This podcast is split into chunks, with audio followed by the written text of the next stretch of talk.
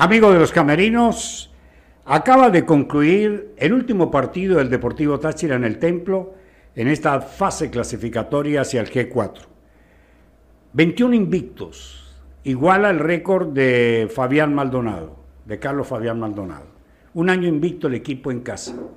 Más de 25 mil personas en Pueblo Nuevo. Un partido chato, carente de emociones, un partido donde uno no entendía y todavía uno no logra sacar de la memoria o del análisis el por qué un equipo que tuvo tanto tiempo la pelota, que se metió tanto tiempo en el terreno del contrario, no consiguió la fórmula para el gol. La vino a conseguir en el último minuto. Voy a decir algo. Si Táchira marca un gol en la primera parte, Hermanos Colmenares se come cuatro o cinco. Vino a no dejar, a no perder. Cinco defensores en línea tres volantes por delante de los cinco defensores, era muy difícil pasar, más allá de las genialidades que tenga el Deportivo Táchira. Pero al final, la insistencia premió el esfuerzo, la victoria del Deportivo Táchira 1 a 0 en un estadio que hacía rato, mucho rato, yo no escuchaba un grito tan apasionado como el que se sintió hoy el gol de Kevin.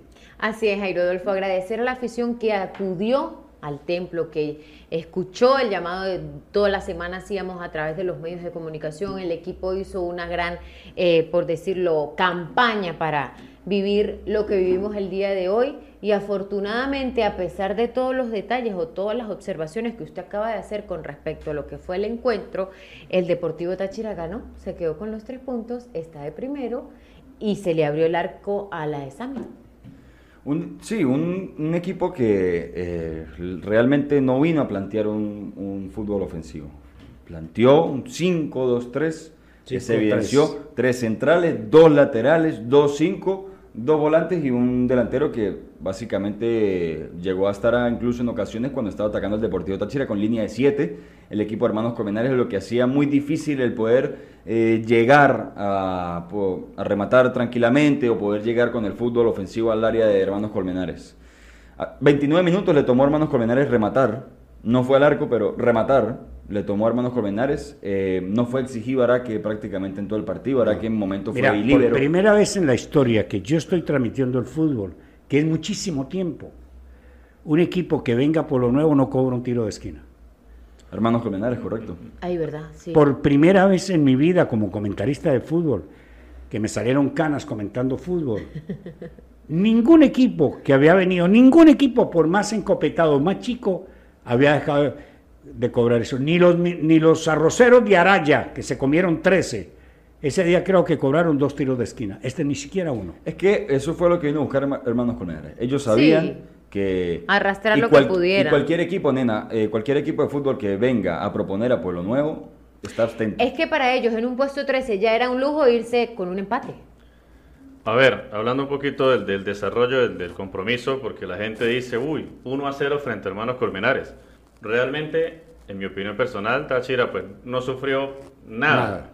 El remate tibio que dice Jairo Armando en el primer tiempo, un remate muy tibio desde fuera eh, pero no tuvo ni una llegada concreta, ni un remate por fuera, nada de peligro sobre el arco de Araque. ¿Qué pasa? Que yo pienso que el Deportivo Táchira estos partidos los puede resolver o tiene la capacidad de resolverlos o tiene cómo replantear un compromiso de estos tan cerrados porque tiene los futbolistas en el banco de suplentes y quizás lo puede haber destrabado antes. También hay que abonar que el sistema defensivo de Hermanos Colmenares, por lo menos los cinco del fondo, hasta la última jugada, tuvieron ese error porque de ahí en más eran acciones individuales, por ahí de Ritaco en el primer tiempo, el propio Giovanni Ramos tratando de eludir tres, cuatro rivales, pero eran, estaban muy juntos, una línea muy corta. Los cinco más los tres delante de la línea de cinco hermanos sí. Y eso dificultó que Táchira tuviese ese fútbol fluido, asociativo, esos pases entre líneas. Y a merced de esto también hay que abonar que eh, la banda izquierda hoy no fue tan utilizada por Daniel Hernández fue más por el lado de Teto Hernández y ellos fueron agarrándole el, timing y fueron agarrándole ya esa sorpresa que normalmente tiene Teto. En definitiva, creo que, eh, porque no, la palabra sufrir no es porque Hermanos Colmenares no inquietó a Araque, sino eh, esa, esa, esa eh, apretar tanto creo que no es necesario. El ver cómo se le negaba el, gol a Táchira, el ver cómo se le negaba. el último minuto fue que pudo lograr. y, creo que, y creo que en el replanteo, para que continúe Jairo, creo que el esquema se pudo haber roto hoy. Haber Sí. colocado cuatro en vez de cinco por algunos minutos, Lo que creo pasa- que era necesario. Lo que pasa es que hay que tener plan B y plan C. Siempre. Siempre hay que tenerlo. O sea, usted, bueno, lo supimos y lo vamos a tocar con el profe cuando venga el lunes a los camerinos, que Táchira contra la academia eh, había planificado un trabajo y eso. Y a la hora del partido apareció otra cosa y tuvieron que sobre la marcha eh, hacer muchas cosas. Entonces hoy un solo atacante de ellos, cinco defensores para un solo atacante y Zaragoza no se dio cuenta o no se quiso hacer eh, notar de que no se daba cuenta. Tengo la impresión que para el profe Eduardo Zaragoza es más importante el invicto que el primer lugar, porque él con un solo atacante, hermanos Colmenares, y él no cambiaba. Es más, no- Pero- nunca cambió. Pero es que él en la previa lo dijo, es lo mismo, va lo- a ser lo mismo. Él nunca cambió, porque cuando sacó a- a- al chico. Yaniel, metió a Gianfranco y lo metió como carrilero por izquierda. Y él, y ahí, claro, con la jugada de Marrufo, más la llegada de la, la, la, la, la- De la Edley. combinación de Edley y la de Edley para, para Gianfranco, para el gol de Kevin. Hay que decir que también es justicia y es justo que levantara el grito de la tribuna un jugador que ha, ha sido resistido y un jugador que ha tenido poca oportunidad porque vino y en el primer partido se lesiona. Pero ahí es cuando se consiguen los goleadores. Los goleadores no son los que marcan 20, 30 goles. Eso no los contratan. Contratan a los goleadores que marcan, go- marcan goles decisivos. Como el de hoy. este, como el de hoy. Como el de hoy, Estaba, el de hoy. estaba bien ubicado y, y el gol termina siendo otra vez una participación de Gianfranco Castillo que nos alegra porque es un muchacho muy joven que, es más, ya renovado para el futuro del club, está con una confianza porque la jugada fue muy clarita, ¿no? El Marrufo la, la echa larga, la agarra Esli, él pasa con una, con una soltura que Esli automáticamente Natural. lo vio y dijo, no, pues se la tengo que dar. Y la coloca redondita allí en el área chica para que Kevin la empujara. Un buen gol, pero que en definitiva, repito, creo que hay que corregir de cara al, al G4 para no tener que llegar a, apretar tanto para abrir el marcador. Mire, eh, el partido de hoy sirve para muchos análisis. Los análisis de, de parte del cuerpo técnico del, Deportivo Táchira tienen que ser concreto y tienen que sacar cosas claras. En el G4 Táchira no puede plantear un partido así, ni loco. Porque usted puede tener el partido, puede tener la pelota, y al contrario la tuvo poca, y no tiene poder. Este equipo de hermanos Colmenares jugaron hoy titulares muchachos que no han tenido ni 20 minutos en un partido, y no fuimos capaces de marcarle un gol. O sea, se ganó, sí, está bien. Se tuvo la pelota, sí, también. El equipo tuvo la iniciativa, sí, lo que tú quieras. Pero un equipo, para ser campeón, necesita sobreponerse a las propuestas del rival. Y hoy Táchira no tuvo con qué, ni en el banco, ni desde el banco, ni en el terreno de juego. No la tuvo. Interesante la jornada número 29 porque se definen muchas cosas. Unos bajaron, otros subieron, de acuerdo a los resultados que dieron el día ahí. de hoy y están muy cortas. Cada vez se achican como más las diferencias. Por ejemplo, de primero el Deportivo Táchira, que lo veníamos hablando con su victoria, 61 puntos más 28. Segundo, la Academia con 60 puntos más 31. Portuguesa se metió con 46 puntos más 6. Ya están tres clasificados para el G4. Táchira, la Academia y Portuguesa. Queda el cuarto.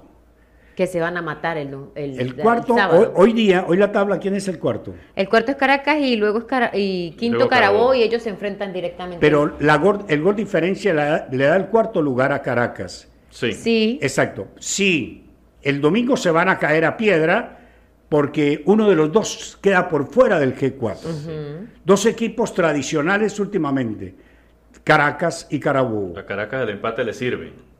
A Caracas pero el empate pero le sirve. va a estar de visitante en el Exacto, Misael en el Delgado, Misael Delgado. y sabemos que los equipos de Juan Domingo Tolizano van a proponer. Entonces vamos a ver cómo lo, cómo lo, va, cómo lo va a plantear Leo Por lo menos Son hoy ganó lo último. Sí, dos muy buenos en el entrenadores. 93 el primer gol, en el 101. El- Sí. Otro detalle de la jornada de hoy, se clasificaron tres para Copa Suramericana y queda un puesto para peleárselo entre dos, entre estudiantes y Rayo Zuliano. Pero me- el, que, el que gane o el que pierda del partido Caracas-Carabobo es el primer clasificado de Copa Suramericana, el perdedor de ese partido. Metropolitano está clasificado como sexto a Copa Suramericana. El séptimo que está clasificado para Copa Suramericana es eh, La Guaira. Hasta la- hasta La Guaira, Hasta. La Guaira. Y luego el, cuarto de Copa Suramericana o el cuarto clasificado Está sale apretado. de estudiantes Y Rayo. y Rayo Zuliano. Pero Estudiantes recibe a Táchira. claro, pero Y, y Rayo recibe la academia. Van los dos luchando por un cupo Y los dos- ante los dos líderes. Los dos con 33 puntos, uno más cero y el otro menos 7. Básicamente se van a disputar tres puestos en la última jornada. Claro. Tres puestos, eh, no dos puestos. El cuarto Dos, y el, el, octavo. cuarto y el octavo. Sí, pero también el, el cuarto. ah, también el, cuarto de, de- No, el claro. cuarto. El, us- el- el Carabobo y el Caracas Un dan cupo, el defi- cuarto. define un cupo. y el Rayo Zuliano y Estudiantes de Mérida dan el octavo. Lo que pasa es una cosa. Lo que dice Jairo es verdad. Sí, yo entiendo lo que él me quiere decir. Se puede presentar algo que es inusual. ¿Qué pasa si empata Estudiantes y Táchira? ¿Y qué pasa si empata Rayo Zuliano eh, que Academia, juega con con la Academia. academia? Si empatan, Queda por quedan Rayo. igual, queda por fuera Rayo, queda Táchira de líder, Academia queda de segundo, no pasa No, digo de los absolutamente de nada. Suramericana. Es que A igual, Rayo, le, a. Rayo le sirve es ganar en casa a la ganar, academia y a estudiantes. Si eso sucede, no le basta el empate con Táchira. Debe Exacto, ganarle a debe Táchira ganar. para poder mantenerse en esa posición de vanguardia. Pero si habían tres para clasificar dos. Claro. Si hay tres para clasificar Una jornada que seguramente, seguramente no, se va a jugar a las 3 y 30 de la tarde, no se sabe si sábado o domingo, Domingo. pero por el tema de que en la cancha de eh, Rayo Zuliano, en el Pachancho Romero, no hay iluminación y todos los partidos ahí se han jugado esta temporada a las 3 y 30 de la tarde.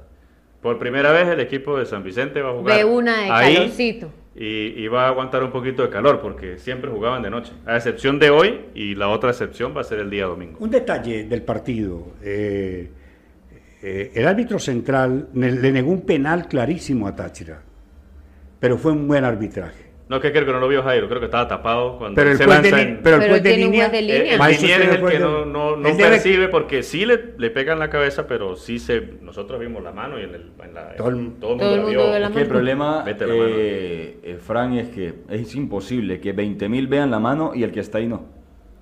Ese es el detalle, porque todos en la tribuna lo vimos, todos en el palco lo vimos. Por eso se exige Lo el VAR. vieron en el banco de Táchira, lo vieron los jugadores y el árbitro no lo vio. Y hablan de VAR Ni el para juez los de cuatro. línea. Entonces, no, eso nadie no- lo vio. Nadie. No, pero- o sea, pero- los cuatro encargados de impartir justicia no lo vieron, pero 20.000 lo vieron. Lo vieron. Pero es el único detalle de un arbitraje No, fue que bueno, casi fue siempre bueno. Valenzuela está lleno de errores y de detalles. Este fue un solo detalle. Sí, por fin no, no nos referimos al árbitro. A, a- a fin de semana, a mitad de semana, vamos a hacer la previa del partido del Deportivo Táchira frente a Estudiantes. El jueves. Como dice Jairo Armando, hay tres equipos por dos cupos. Tres equipos para dos cupos. Uno para el T4 y uno para Sudamérica. Hasta entonces.